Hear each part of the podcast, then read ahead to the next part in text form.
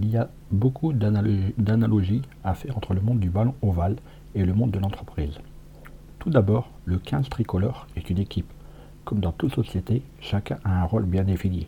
Les avants travaillent pour les arrières, qui marquent les essais, généralement. Dans une société, c'est pareil. Les commerciaux sont les avants et les chauffeurs-livreurs finissent. Cette ressemblance entre les deux mondes est un peu évidente, mais rentrons plus dans le détail. Marketing, études de marché, référencement, podcast, réseaux sociaux, monétisation.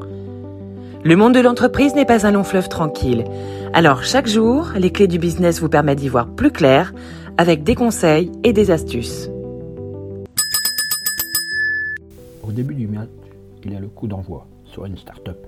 Mais vous allez me dire que c'est pareil dans beaucoup de sports. Football, handball, basketball, et c'est vrai. Sauf que sur ce coup de pied, le coup d'envoi, s'opère dans la majorité des cas, un regroupement, ce qui n'est pas le cas dans les autres sports. Et une entreprise, c'est bien ça, un regroupement de différents talents dans un but commun. Différents liens se créent entre collègues de boulot et donnent une certaine cohésion à l'entité, comme lors d'une mêlée au rugby. D'ailleurs, par manque de rigueur et ou de solidarité, la mêlée s'écroule, comme une société parfois. Serge Simon, ancien international français, l'explique d'ailleurs sur son blog. Le rugby est le seul sport dans lequel on doit se lier à son partenaire. Au rugby, pendant des centaines d'heures d'entraînement et de matchs, on vous fait travailler à liaison, surtout pour les joueurs de devant. Pendant des heures et des heures, on vous apprend comment vous lier aux autres. Si vous n'êtes pas liés les uns aux autres pendant la mêlée, vous explosez. Vous êtes littéralement piétiné et broyé. Je ne suis pas dans la métaphore. Se lier à l'autre de manière extrêmement serrée et extrêmement forte est une nécessité dans le rugby. Comment imaginer qu'au fil des années et des entraînements, de l'âge de 8 ans jusqu'à l'âge de 20 ans, au cours de ces années où vous construisez les règles de votre monde, cet ancrage physique de la nécessité d'être lié à l'autre n'influence pas votre comportement social Nous touchons, à travers ce geste technique très simple, à l'une des caractéristiques de la psychologie du rugbyman, du fin fond des Pyrénées à l'autre bout du monde. Observez les rugbyman avant, pendant et après les matchs. Prêtez attention à la liaison. Vous ne verrez plus qu'elle. Les rugbyman se cherchent et se touchent en permanence, avant, pendant et après les matchs. Tout l'univers du rugby est construit autour de la liaison, la troisième mi-temps, les valeurs, etc. Cela n'est pas forcément un avantage dans cette société moderne. Mais cette nécessité absolue de liaison est ancrée dans chaque rugbyman. Les joueurs essayent en permanence de construire ce collectif, cette entité collective. Mes propos à venir vont sans doute intéresser un peu plus les chefs d'entreprise. Les ressorts utilisés dans le monde du rugby pour créer cette osmose et ce collectif sont les mêmes que ceux de la vie en général. Chaque composante du rassemblement a une fonction précise. Les piliers, le talonneur, l'ouvreur.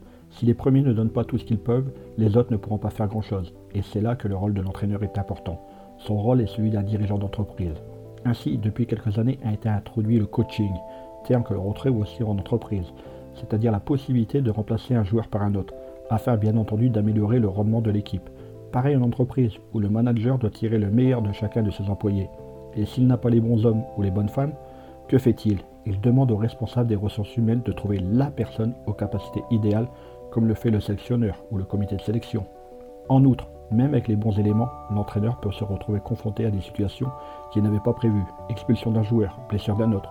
Il doit alors revoir sa stratégie, comme le fait un responsable de société qui doit faire face au départ d'un de ces éléments. Tout ce que l'on met en place pour atteindre la première place, il arrive qu'on n'arrive pas à l'atteindre.